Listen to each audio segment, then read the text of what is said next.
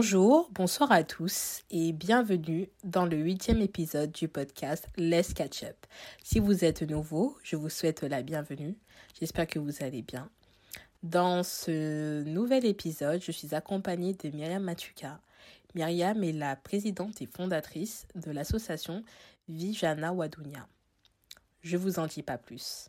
Installez-vous, prenez une boisson de votre choix relaxez-vous et découvrez ce nouvel épisode. Bonne écoute à vous. Bonjour, bonsoir Myriam, comment vas-tu? Ça va très bien et toi? Oui, ça va tranquillement. Je suis très contente de t'avoir euh, dans ce nouvel épisode de mon podcast. Donc, on va parler de toi et plus particulièrement de ton engagement au travers de ton association Vijana Wadunia, je l'ai bien prononcé? Oui, bien sûr. Ils ont tendance à écorcher, mais oui, là, tu as bien prononcé. Ouais, j'ai eu peur et tout, hein, j'ai pas longtemps. Donc, est-ce que tu peux te présenter à nos auditeurs? Qui es-tu?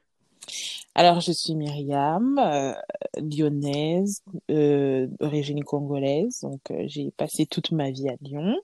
J'ai grandi à Lyon, je suis née à Lyon.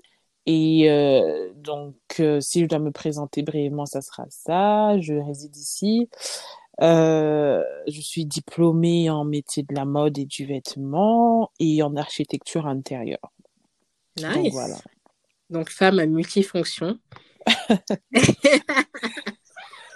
Donc Myriam, je sais que tu es la présidente de la, et la fondatrice de l'association Ijana Wadunia. Mhm. Qu'est-ce que déjà Vijana Wadunia veut dire? En fait, Vijana Wadunia veut dire euh, jeunesse du monde, donc c'est en Swahili. C'est un nom qu'on a mis du temps, on a vraiment mis du temps à réfléchir dessus. Euh, pourquoi Vijana Wadunia Parce que je pense que tu vas rebondir, rebondir sur cette question. Oui. Euh, euh, parce que euh, on n'est pas que les Congolais, certes, je suis congolaise et que oui, il y a beaucoup de Congolais dans l'association, mais on est parti sur un principe où euh, notre premier engagement, c'est d'aider l'Afrique et pas forcément, même pas que l'Afrique, c'est l'Afrique, l'Asie et les pays qui sont vraiment sous-développés. Mais comme on est obligé de commencer par une base, on est obligé de commencer par une base qui nous est familière, c'est-à-dire le Congo. Et étant donné que pour nous, en fait, pourquoi Vijana Wadonia? Parce qu'on est une jeunesse, donc on est que des jeunes dans l'association, même si on a des soutiens de part et d'autre. Euh, nous sommes, euh, c'est des jeunes qui sont engagés. Et pourquoi le choix de cette langue? Pourquoi? Parce que en fait, on est de différentes nationalités. Et la langue euh, la plus répandue, on va dire, et la plus parlée en Afrique reste le swahili. Et euh, donc du coup, euh, ça a été, c'était vraiment pour nous. Euh, alors c'était, il y avait beaucoup de points qui nous poussaient à, à prendre ce nom-là et du coup, c'est resté et on a aimé et ça sonne, ça sonne bien aussi. ça sonne bien et au moins tout le monde se, se retrouve. Il n'y a pas entre guillemets de discrimination. Vous avez choisi un, un nom congolais et nous on n'est pas des Congolais, on est des Béninois, etc. Donc c'est vraiment l'égalité quoi. Cool. Et euh, quelles sont les missions menées par ton association? En priorité, en fait, nous, on vient en aide aux enfants qui sont orphelins. Euh, donc, euh, en tout genre. Donc, c'est quand je dis en tout genre, c'est vrai que là, en ce moment, on est plus sur des missions. Enfin, on a la plus grande des missions sur lesquelles on, on a été connu et qu'on a mis en avant et l'accès. Et l'accent, c'est plus avec les enfants albinos. Mais en soi, on lutte pour euh, l'insertion euh, des enfants, des enfants surtout orphelins qui n'ont pas l'occasion d'être scolarisés dans la société, pour leurs droits aussi, pour que leurs droits et leurs devoirs soient reconnus, qu'ils puissent connaître eux-mêmes leurs droits et qu'ils puissent connaître aussi leurs devoirs en tant que citoyens. Et on vient aussi en aide, donc c'est plus les enfants aussi qui sont atteints de VIH et les filles mères. D'accord. Voilà. Toi, je savais même pas ça. Je pensais que c'était que axé euh, sur euh, les enfants albinos. Je ne savais pas en fait que c'était euh, assez vaste en fait les opérations de ton association. Ce qui est important de le souligner. Mais je sais que tu es assez souvent au Congo pour mener cette mission caritative au travers de ton association. Qu'est-ce qui t'a poussé à aller au Congo? Comme tu l'as dit au début, tu vis à Lyon, tu vis en France. Qu'est-ce qui t'a poussé voilà, à aller au Congo et de, mener cette action? Ben, en fait, on va dire que j'ai j'ai toujours eu cette, cette, cette âme-là de vouloir toujours aider, euh, toujours vouloir aider, euh, être un peu la petite maman, entre guillemets, de tout le monde, chercher le bien-être de tout le monde. Et euh, en fait, je me suis rendu compte que tout devait se faire d'une manière aussi officielle et que pour que tout soit bien fait et que je, si j'ai des gens qui veulent s'associer à ma vision, qu'ils puissent connaître ma vision, et euh, donc, du coup, euh, au départ, bon, bah, j'en parlais. C'est quelque chose, vraiment, j'ai très, très jeune, 10, 11 ans, je me dis toujours que oui, euh, je veux vraiment faire une, faire une, créer une association, etc. Et c'était vraiment un désir qui montait, qui montait, qui montait. Et puis, en courant 2013-2014, je me suis dit non, mais il faut vraiment que je mette ma vision sur table parce que c'est bien beau d'aider par exemple les personnes qui sont sans domicile, fixe, pardon, ici en leur donnant un peu d'argent, de la nourriture, etc. Mais il faut pouvoir toucher plus loin, il faut pouvoir avoir plus d'impact et aider le plus de personnes. Donc j'avais décidé de rassembler, en fait, de parler de ma vision, de l'étendre, euh, parler de ça à des jeunes qui sont autour de moi. Et euh, à la base des bases, quand on parlait de, de l'association, euh, Vijayana c'était plus euh, des jeunes euh, mhm. qui avaient des dons, des talents. Et en fait, ce qu'on devait faire, nous, c'était de mettre à profit nos dons et nos talents pour créer des événements. Et avec ces événements, juste là, justement, et eh ben, ça nous permettra de récolter de l'argent. C'est-à-dire qu'aujourd'hui, si on a un artiste, un danseur ou un chanteur dans l'association, on pourra par exemple faire un concert et ce concert-là pourra nous permettre de récolter des fonds. Si euh, on a des, des, artistes qui font du théâtre, euh, etc., euh, pourquoi pas faire une soirée, une après-midi théâtrale et des ateliers, etc., etc., qui nous permettront aussi de récolter de l'argent. En fait, c'était vraiment ça la vision à la base. Après, il s'est avéré que oui, au fur et à mesure du temps, euh, j'étais jeune, j'étais très bon, j'étais jeune, oui, ben, je suis toujours jeune, mais t'es encore voilà. jeune, ce que j'allais te dire. je suis jeune, mais en fait, euh, la vision que j'avais, c'était une vision euh, en tant que jeune, j'avais pas les moyens entre guillemets de pouvoir mettre à profit ça parce que j'étais encore étudiante, j'étudiais et toutes les personnes avec qui euh, euh avec qui je voulais, enfin, j'avais, avec qui j'avais parlé, avec qui j'avais parlé de ma vision, était quand même assez un peu plus âgé que moi, même si c'était de un an ou deux ans, c'était quand même un peu plus âgé que moi. Et malgré tout, quand tu es porteur d'une vision, il faut te dire que en fait toutes les responsabilités reposent sur tes épaules parce que c'est ta vision et tu sais ce que toi tu veux. Et eux, en fait, ils attendent simplement ton aval, ils attendent que tu fasses des choses, etc.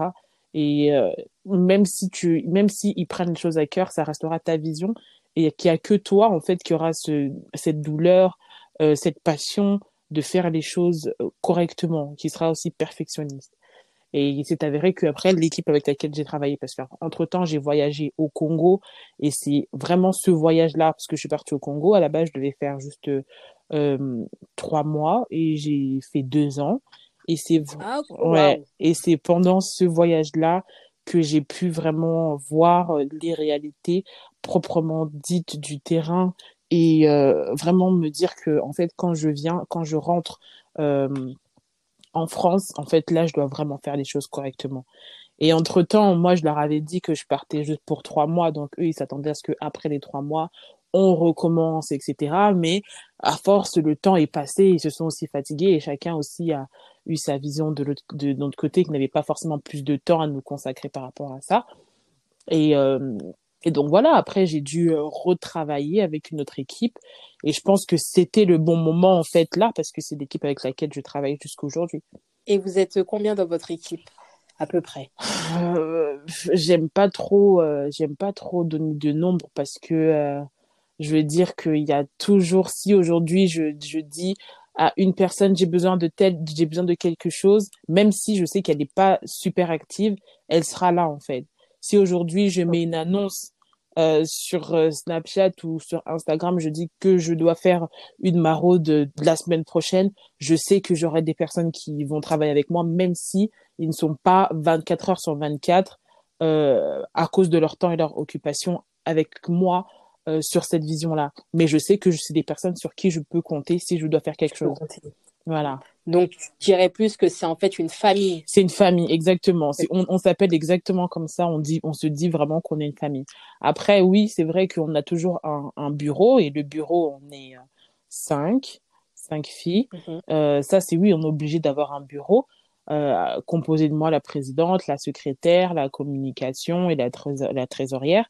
Donc, on est obligé d'avoir un bureau, mais on va dire qu'on est une très, très, très grande famille. D'accord. Je reviens sur le point que tu as dit par rapport à ton voyage au Congo, où tu as pu voir la réalité sur le terrain. Et moi, je voudrais te parler euh, de la situation des albinos.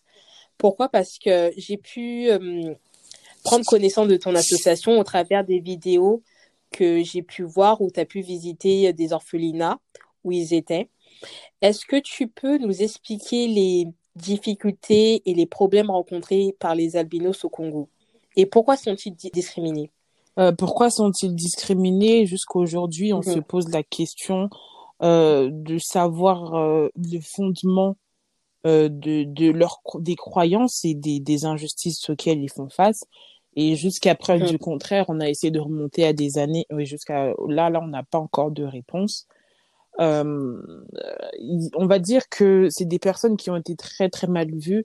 Après, nous, on parle du Congo.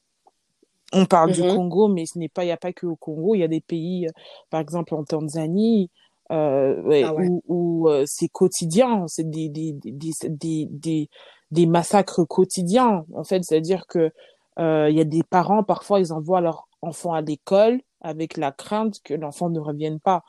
Il y a des parents qui dorment la nuit, ils savent pas comment ils vont se réveiller parce qu'il y a des bandits qui peuvent débarquer à la maison pour juste prendre leurs enfants. Il y a des enfants qui ont qui ont, qui ont été kidnappés, ça fait des 5 ans, des 6 ans, des 10 ans. On connaît pas leur sort jusqu'à présent. Après, pourquoi il y a tant de massacres? Je ne, sincèrement, pourquoi jusqu'à présent, même en interrogeant plusieurs personnes qui sont atteintes d'albinisme, même les plus âgées, ben, on n'a pas de réponse en fait. On n'a pas de réponse, on ne sait pas pourquoi. Mais on sait que simplement qu'ils sont euh, soit tués, soit kidnappés, soit démembrés, euh, soit violés, soit violés. Et tout ça parce que il y a des croyances qui diraient que si, par exemple, tu euh, tu, tu bois le sang d'un albinos, tu auras de la richesse. Si tu si tu euh, si tu tues un albinos, tu viens avec son bras, tu seras milliardaire. Euh, ou bien si tu croises un albinos dans la rue et que tu es enceinte, tu dois cracher sur lui pour ne pas avoir euh, pour que ton enfant ne soit pas lui aussi albinos. Donc c'est plein de croyances totalement débiles euh, qui ont été inculquées. Je pense, que c'est plus une question d'éducation. Euh, ça a été inculqué et c'est dans les mentalités et au fur et à mesure du temps, tant qu'on n'en parle pas et qu'on creuse pas au fond, on va pas jusqu'à la racine du problème, c'est les mentalités qui ne changeront pas. Exactement, parce que j'allais même te poser la question comment changer les mentalités. Mais toi, selon toi, comment on peut changer les mentalités? C'est par l'éducation, comme tu viens de dire, mais c'est aussi euh, par le fait d'expliquer aux gens. Exactement. En fait, nous, ce qu'on voulait faire avec euh, avec l'association, c'était euh, bah nous moi personnellement je suis pas forcément enfin concernée entre guillemets oui j'ai des tantes des cousins mais à ma mère qui était atteinte d'albinisme mais moi je les ai jamais connus et euh, mm-hmm. donc nous on a essayé de se, de se documenter en fait on n'est pas vraiment spécialement concernés mais c'est une, une cause qui nous touche particulièrement donc on a essayé vraiment d'essayer de comprendre de creuser de s'informer de d'entrer en contact avec des personnes qui vivent ça au quotidien, que ce soit en Afrique ou que ce soit ici en, en Europe, euh, de savoir en fait jusqu'où ça va, enfin, jusqu'à quel point ils ont été discriminés, jusqu'à quel point ils ont été maltraités. Et il y en a, quel que soit l'âge, qui n'arrivent pas à en parler euh, dans la profondeur parce que c'est des choses traumatisantes.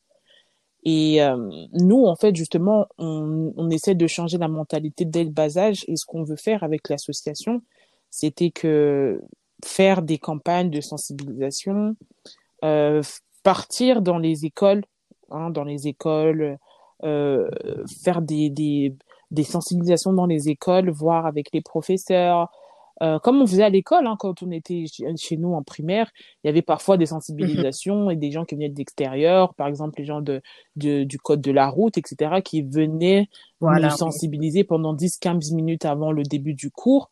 On était très attentifs à ce moment-là. Je pense que c'est quelque chose qu'on doit inculquer aux enfants dès le bas âge.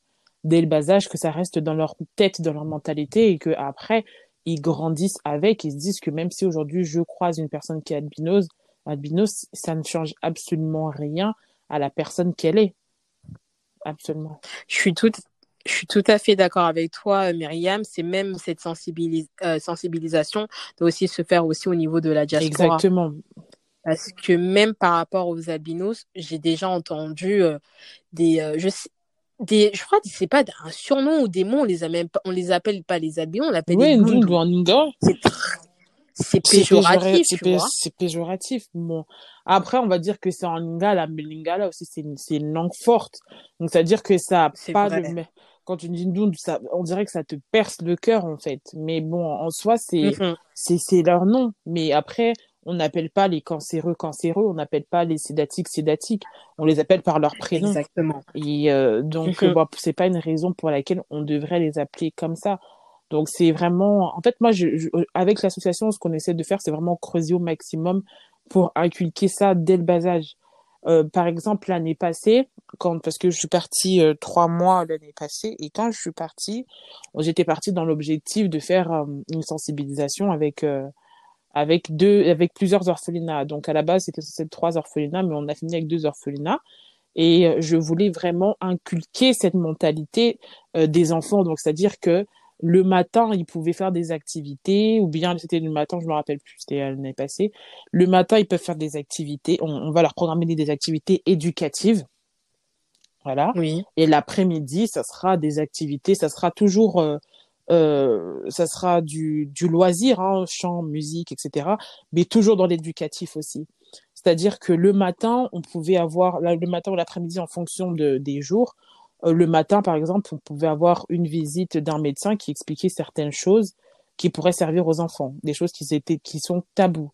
Par exemple, pour les filles, les règles, euh, pour, euh, pour les garçons, la, puberté, ou bien tout ce qui est lié à la puberté, les, réveils matinaux que les garçons ils ont. Ça, en fait, dans mhm. les orphelinats, les, les enfants, nous, nos parents, moi aujourd'hui, si je sais que pendant la première fois que j'ai mes périodes, ma mère était là, donc du coup j'avais, euh, elle, elle veillait sur ça.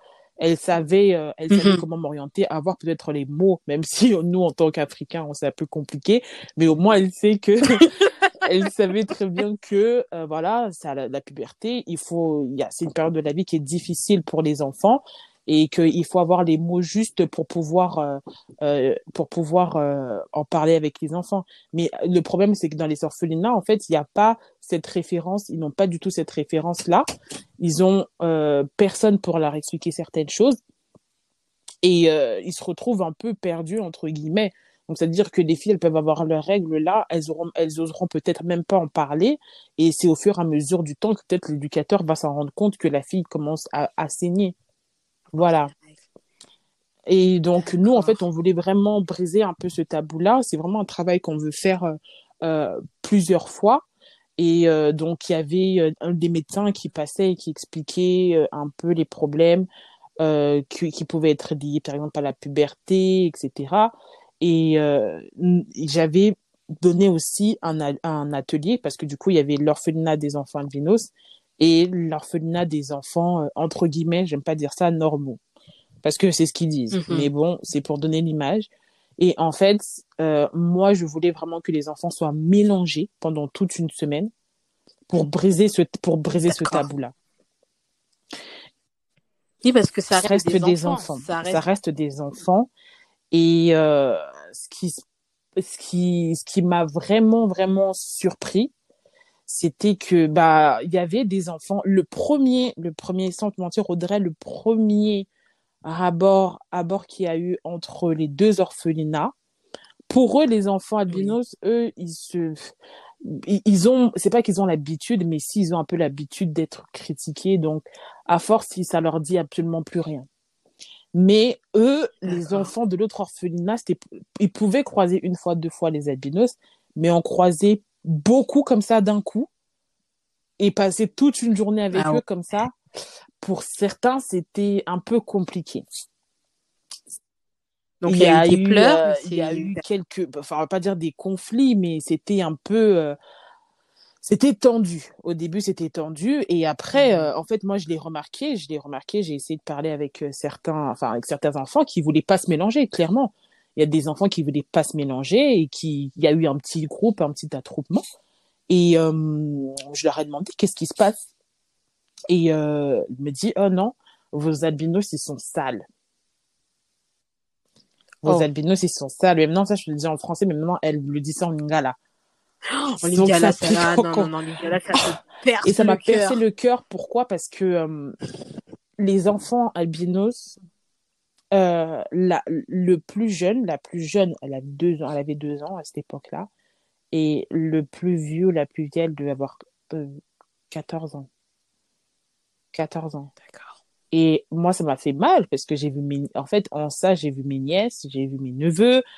Je me mm. suis dit, mais euh, comment d'un enfant, en fait, peut sortir de tel langage? Et moi, je me suis dit une chose, c'est que si, à son âge, à leur âge, ils peuvent dire ce genre de choses, c'est-à-dire que quelque part, ils ont entendu ça. Quelque part, ouais. Ah, donc ça veut dire à partir euh, des, des, des, Même des pas éducateurs. des éducateurs. Je pense pas que ce soit vraiment des éducateurs parce que ce que j'ai beaucoup aimé avec, euh, avec euh, les éducateurs de cet orphelinat, c'est que les, les, deux, les deux éducateurs, en fait, faisaient tout pour que les enfants se mélangent. Et surtout l'éducateur de l'autre de l'orphelinat euh, des enfants qui, qui des enfants orphelins euh, entre guillemets normaux hein, on va dire ça euh, lui surtout mm-hmm. lui c'est lui qui poussait ses enfants à aller se mélanger avec les autres c'est surtout lui qui se qui poussait les enfants à se mélanger à dire mais non. Il les prenait en fait on avait fait des plusieurs groupes on leur avait demandé qui veut être dans le groupe de musique qui, mhm. veut, qui veut être dans le groupe euh, de théâtre qui veut être dans le groupe de danse etc et en fonction de ça on les a répartis. Et lui il l'a imposé il leur a dit dans tous les groupes il faut que vous soyez là. Je veux pas que vous restez entre vous. C'est hors de question. Vous êtes là pendant trois jours trois ou quatre c'était trois ou quatre jours. Il faut que vous vous mélangez et donc, du coup, à force, en fait, moi, j'ai parlé avec eux. Après, j'ai parlé avec l'éducateur. Je lui ai dit, moi, du coup, moi, je la connais pas. Je connais pas sa sensibilité. Euh, au premier abord, je vais mhm. lui expliquer. Mais vous, en tant qu'éducateur, vous devez lui expliquer aussi euh, qu'est-ce que l'albinisme, qui sont ces enfants, pourquoi on les mélange aujourd'hui ensemble, quel est l'objectif, parce qu'on a eu un travail en amont. Parce que avant de les mélanger, on est mm. parti dans les orphelinats, on leur a expliqué ce qu'on allait faire pour que ça soit pas trop brutal. Voilà. Donc, on a, aux enfants albinos, on a fait la même chose et l'autre orphelinat également. Donc, on a pris le temps de leur expliquer, de parler avec les éducateurs, de parler avec les enfants et vraiment de s'intéresser à eux et de leur expliquer ce qui allait être fait pendant toute la semaine. Et donc, voilà. Et après, après ce moment-là, en fait, la petite est venue s'excuser. Elle est venue s'excuser. Ouais, elle est venue s'excuser auprès de moi. Elle m'a dit, je suis désolée et tout. Je lui ai dit, écoute, moi, je t'en veux pas. Moi, je t'en veux pas. Déjà, premièrement, je suis pas la principale concernée. Je ne t'en veux pas parce que si aujourd'hui, toi, tu as ce genre de, de langage, tu es un enfant, c'est que quelque part, tu l'as entendu. Mais sache, voilà, sache que ces personnes-là, c'est des personnes qui sont comme toi. C'est juste la peau qui est différente, mais c'est des personnes comme toi. Ils respirent comme toi. Vous avez le même sang. Il y a tout ce que toi, tu as, eux, ils ont et tout ce que eux ils ont, toi aussi tu l'as. Donc il y a rien du tout et je lui ai bien dit ne laisse jamais personne là que ce soit une personne albinos, que ce soit une personne trisomique, que ce soit une personne quel que soit le problème de la personne, il faut jamais négliger la personne. Et elle a très bien compris et après elle a eu cette facilité là à se mélanger. Et en fait, moi, j'avais fait cet atelier, je me disais que ne serait-ce que pour un seul enfant, que qu'au moins un seul enfant comprenne, et j'ai, pour moi, c'était une, une, victoire.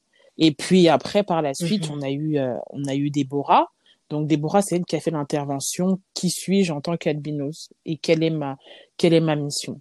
Donc elle est venue, elle s'est présentée. Déborah, c'est une très belle femme de 25 ans aujourd'hui, une très belle femme albinos qui a étudié, euh, qui a étudié, qui travaille et qui, euh, qui est dans une famille, euh, des familles où tout le monde est noir et que c'est la, c'est, elle est albinos parmi des, des, des noirs et euh, elle a jamais connu de discrimination, elle a jamais, euh, enfin, de discrimination de la part de ses parents et de sa famille, Mhm. certes de l'extérieur, mais justement, elle a montré aux enfants que le fait de toi-même t'affirmer et te dire que je suis belle, je ne suis pas n'importe qui, ça poussera les gens à te respecter.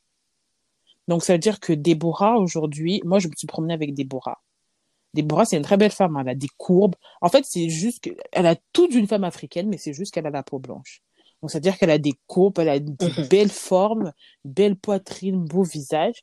Et que même parfois, quand je me promenais avec Déborah, les gens regardaient plus Déborah qu'ils me regardaient moi. Donc, pour te dire que euh, elle sait se mettre en, en- en valeur. Et En justement, c'est ça, et c'est ce que j'ai aimé, c'est ça, c'est que le fait que Déborah euh, ait pu parler avec les enfants, et là, c'était plus avec les enfants de l'autre orphelinat, pas les albinos, parce que eux, du coup, euh, ils savent, mais les, les autres, les autres Mhm. orphelins, elle leur a parlé et elle leur a démontré que justement, je sais qui je suis, je sais, je connais ma valeur, je sais, euh, je sais où je vais, je connais mes objectifs et que personne ne pourra me troubler sur ma vie. Je sais que aujourd'hui, si j'arrivais, je veux arriver à telle place, je serai capable d'arriver à telle place parce que j'ai le potentiel et les capacités de le faire. Et euh, après, par la suite, les enfants ont posé des questions et il y en a un qui est intervenu et il a dit euh, à vous voir, et ben on dirait même pas que vous êtes une albinos. On croirait que vous êtes simplement une personne blanche et que merci pour tout ça parce que ça nous a permis de comprendre que vous êtes comme nous et qu'il y a aucune chose qui nous différencie. Et que même parfois, quand on vous regarde, vous pouvez être, être même supérieur à nous parce que vous savez qui vous êtes. Et ça, c'est un enfant qui a quoi, Waouh. 10 ans, 11 ans, même pas, qui a dit ça. Mm. Fort. Et pour nous, franchement, on est sorti de, de, de, ce- de ces, de c'était un camp hein, qu'on a fait et on est sorti victorieux de ça. C'était, euh, c'était vraiment, c'était vraiment très, très, très, très bien. C'était très bien. On était très contents. Waouh, c'est fort ce que tu viens de, de raconter parce que ça prouve que au travers de vos actions, vous changez les mentalités de ces jeunes enfants qui vont devenir des adultes plus tard, tu vois. Exactement. Non, je je connaissais pas cette partie de ta de ton association, donc je suis un peu subjuguée. Je suis un peu là, waouh, like, that's that's deep, comme on dirait en anglais. C'est vraiment profond. Tout à l'heure, tu as dit que hum, tu visitais des orphelinats. Et je voudrais savoir, vu qu'il y a eu le, le Covid, là, on est en pleine pandémie encore, il y a eu des restrictions euh, sur place au Congo et dans d'autres pays euh, africains, quelle est la situation actuelle euh, des orphelinats? En matière de Ben, structure, euh, Mm. d'infrastructure, c'est comment ça se passe? Bah, Quelle est la c'est très difficile. Pourquoi? Parce que, en fait, le Covid, ça atteint tout le monde. Et en fait, euh, les Mhm. personnes sur qui il se repose, parce que du coup, faut savoir que les orphelinats vivent des dons, et même nous, les associations, on vit des dons. Donc, c'est-à-dire que nous, les associations, on, on, on vit des dons des particuliers, et les orphelinats vivent des dons des associations. Donc, en fait, c'est un cercle vicieux. Et nous, en fait, derrière, on a, c'est un peu compliqué. Pourquoi? Parce que euh, ce qui se passe, c'est que les gens ne sont, enfin, c'est pas qu'ils ne sont plus généreux, mais c'est que la situation actuelle ne nous permet plus d'être aussi généreux qu'on l'était. Donc, c'est-à-dire que cette année-là, ça a été, l'année 2020, ça a été une année très difficile, surtout pour, euh, surtout pour les, les, les orphelinats. C'est-à-dire que les enfants, parfois, ils, comme il n'y a pas de dons, bah, il n'y a pas possibilité d'acheter à manger, il n'y a pas possibilité de se, de se vêtir, ou bien de payer l'école. Donc, il y a plein de choses qui sont bloquées et euh, c'est vraiment pour ça qu'on essaie de sensibiliser au maximum, euh, au maximum le, les, les personnes qui puissent continuer malgré tout, quel que soit le montant, tout fait nombre et, euh, et, euh, et qu'on continue à les aider parce que en vrai, euh, les parents de ces enfants, c'est nous. Exact. Et pour cette fin d'année, qu'est-ce que vous préparez avec euh, ton association? Bah, bientôt, moi, je, je repartirai donc euh, début euh, d'année, je repartirai au Congo.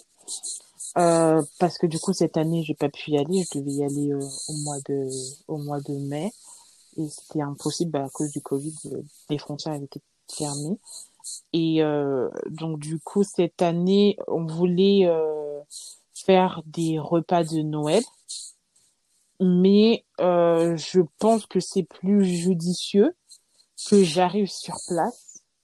Et une fois sur place qu'on puisse organiser des choses. Déjà, j'ai des dons qui vont partir, j'ai beaucoup de nourriture qui, qui va partir, et que arriver sur place, je puisse moi-même aussi contrôler et voir tout ce qui tout ce qui doit être fait et les manques dans, dans les orphelinats en fait. Que moi-même je fasse des constats. Les manques qu'il y a dans les orphelinats et pouvoir avec les moyens qu'on a essayer de, de, de, de les combler quoi. D'accord. Et euh, comment peut-on euh, t'aider et comment peut-on soutenir euh, ton association? Est-ce que tu as un site internet, mmh, un point de bah, contact? Du coup, il y a le site internet www.visionavadonia.com. Ensuite, il y a il y a bah, tout il y a tous les réseaux sociaux Facebook c'est vrai qu'en ce moment on est moins actif sur Facebook c'est plus Facebook, euh, Instagram. Euh, après, il y a des adresses mail, le WhatsApp. Euh, donc, il y a vraiment tout, tout, tout. on est vraiment sur toutes les plateformes. Et donc, on est facilement accessible. C'est-à-dire que même si sur un réseau, on ne répond pas, il y en a toujours un autre sur lequel on peut répondre. Il y a, on peut rebondir. Il y a toujours quelqu'un qui, qui nous répondra. Donc on est un peu comme ça. Après, il y a des dons, des dons. Euh, si vous souhaitez participer, il y a toute manière de participer. Il y a un PayPal, on a une cagnotte Lecce qui est permanente. Euh, on a euh, la plateforme Eloasso qui regroupe toutes les, les, associations déclarées et françaises sur lesquelles sur lesquelles aussi on peut faire des dons. Euh, il y a notre compte bancaire au Crédit Mutuel sur lequel on peut faire des virements. Et euh, après, il y a aussi euh, le euh, ce qu'on a mis en place, c'est le système de parrainage. C'était que en fait, au lieu à chaque fois de de, de dépenser sans savoir exactement ce qui est fait avec l'argent, parce que du coup, il y a tellement de, de choses à faire dans les orphelinats entre la nourriture, la scolarité et également les charges euh, tout ce qui est loyer, eau, etc., que on a préféré faire un système de parrainage, c'est-à-dire que chaque personne ait au moins un enfant qui parraine pour alléger en fait toutes les responsabilités qui sont euh, qui sont liées à, à l'hébergement et autres. Donc ça fait que comme si chaque enfant est parrainé, au moins on sait que tous les enfants ont de quoi manger, les enfants étudient et les enfants sont sont vêtus et tous les mois et eh ben ils ont leur euh, ils ont également leur, euh, bah, leur part de, d'argent qui leur permet de, qui nous permet de prendre soin d'eux, en fait. D'accord. Et euh, as-tu de nouveaux projets en cours ou futurs projets que tu vas mener avec l'association? Si oui, peux-tu nous en euh, parler? Oui, on a notre projet parce que même si aujourd'hui en fait on est une association, on est plus connu parce qu'on on, on parraine en fait les orphelinats, ça c'est un fait. C'est-à-dire qu'on parraine des orphelinats et on permet à ces orphelinats d'avoir euh, euh, des moyens financiers supplémentaires, hormis ce qu'ils ont de d'autres personnes, que nous aussi on puisse au moins leur donner quelque chose. Et euh, en fait, nous de notre côté, on voulait aussi, même si on aide ces orphelinats, avoir aussi notre propre projet et notre notre propre projet à long terme. Hein, et euh, sur lequel on, on se mhm. base et on sait que même si aujourd'hui euh, le partenariat avec euh, l'orphelinat arriverait à terme, nous on sait qu'on a aussi notre projet à côté. Donc du coup, euh, ce qu'on voulait faire, c'était acquérir un terrain ou une maison qui est déjà euh, construite. Et le projet, en fait, ça s'appelle Vijana Hopeful Center. En fait, Vijana Hope Food Center, c'est euh, bah, comme son nom l'indique, hein, le centre de l'espérance ou de l'espoir, quoi, selon euh, selon l'envie. Et en fait, c'est euh, pour nous, ça serait un centre qui sera regroupé en trois branches. Donc, il y aura la branche de l'orphelinat, là où on va accueillir tous les enfants, sans sans aucune obligation ou autre. Donc, ça serait vraiment tous les enfants de 0 à 18 ans, on va dire. Euh, donc ça, ce sera la branche orphelinat. Il y aura la branche qui sera euh, donc le centre de formation. Donc toujours dans l'aspect de notre association, un aspect qu'on ne connaît pas forcément, c'est-à-dire que le centre permettra d'accueillir les filles mères ou les jeunes garçons qui, qui traînent un peu dans la rue, et les accueillir, voilà, les chégués, on va dire. Les. Les, et qui traînent dans la rue et qui n'ont pas vraiment d'avenir, entre guillemets. Leur permettre, en fait, on fera euh, des, des, des, des formations courtes, donc des formations qui seront de une semaine jusqu'à trois semaines, entre guillemets, un mois ou après, en fonction de, du métier appris, on avisera. Et en fait, on donnera donc des formations, donc soit à faible coût, donc c'est vraiment un argent symbolique parce que dans la vie, même si euh, on nous tend la main, il faut aussi qu'on apprenne euh, à se battre. Donc, il faut leur apprendre aussi à, à, à se battre. Donc, c'est-à-dire que ne serait-ce que un argent symbolique, hein, qu'on n'imposera pas forcément peut-être 10 dollars, 20 dollars, 30 dollars en fonction euh, de comment, de ce qu'ils ont.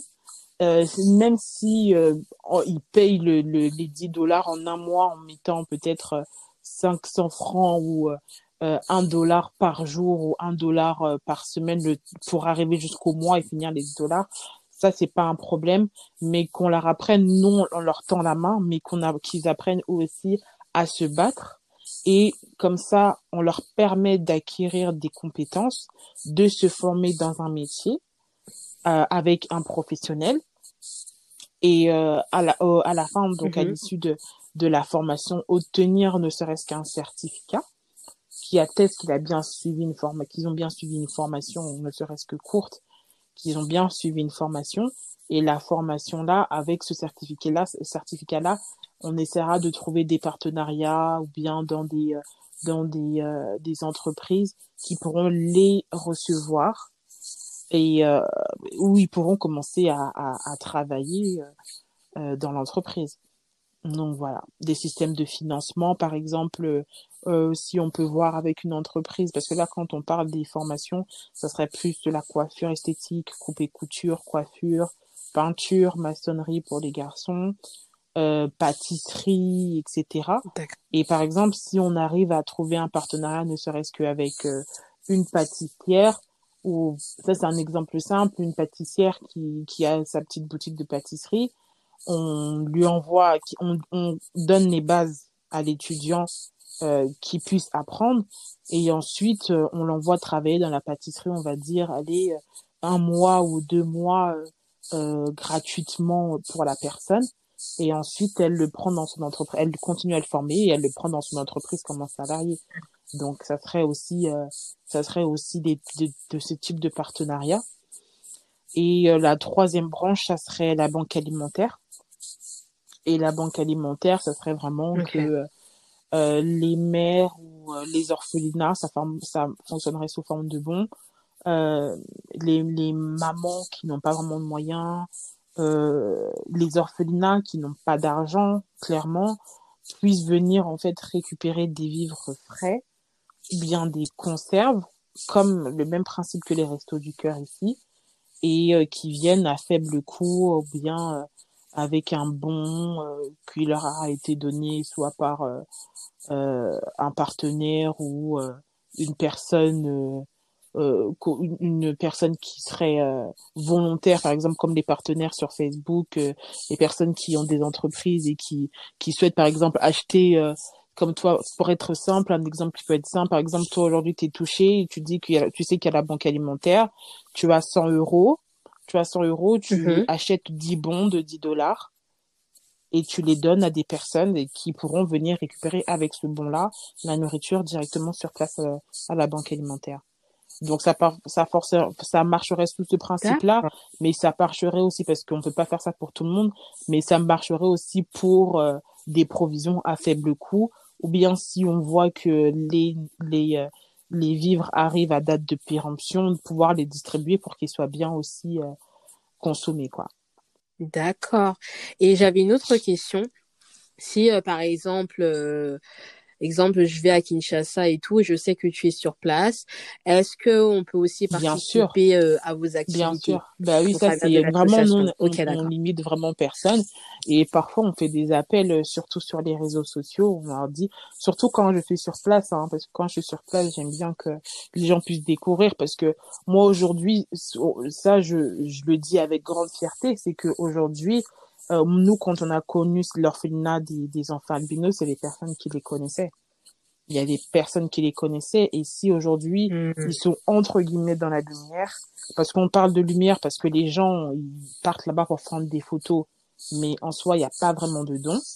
Mais si aujourd'hui on arrive à mettre un, ouais, c'est très vache. Si on arrive quand même à mettre un nom, on sait que là-bas il y a l'orphelinat des enfants albinos, c'est parce qu'on a quand même réussi à les mettre dans la lumière avec euh, les activités qu'on faisait et qu'on postait sur les réseaux sociaux. Et euh, et donc euh, moi j'ai toujours j'ai toujours j'ai toujours dit que même si les gens veulent participer, moi je fais toujours des appels, surtout quand je suis sur place. Si vous souhaitez visiter l'orphelinat, vous pouvez venir avec l'association tel jour, tel jour, tel jour, charger des bénévoles. Donc c'est vraiment ouvert à tous. Hein. D'accord. Bah, merci euh, pour toutes ces informations, euh, Myriam.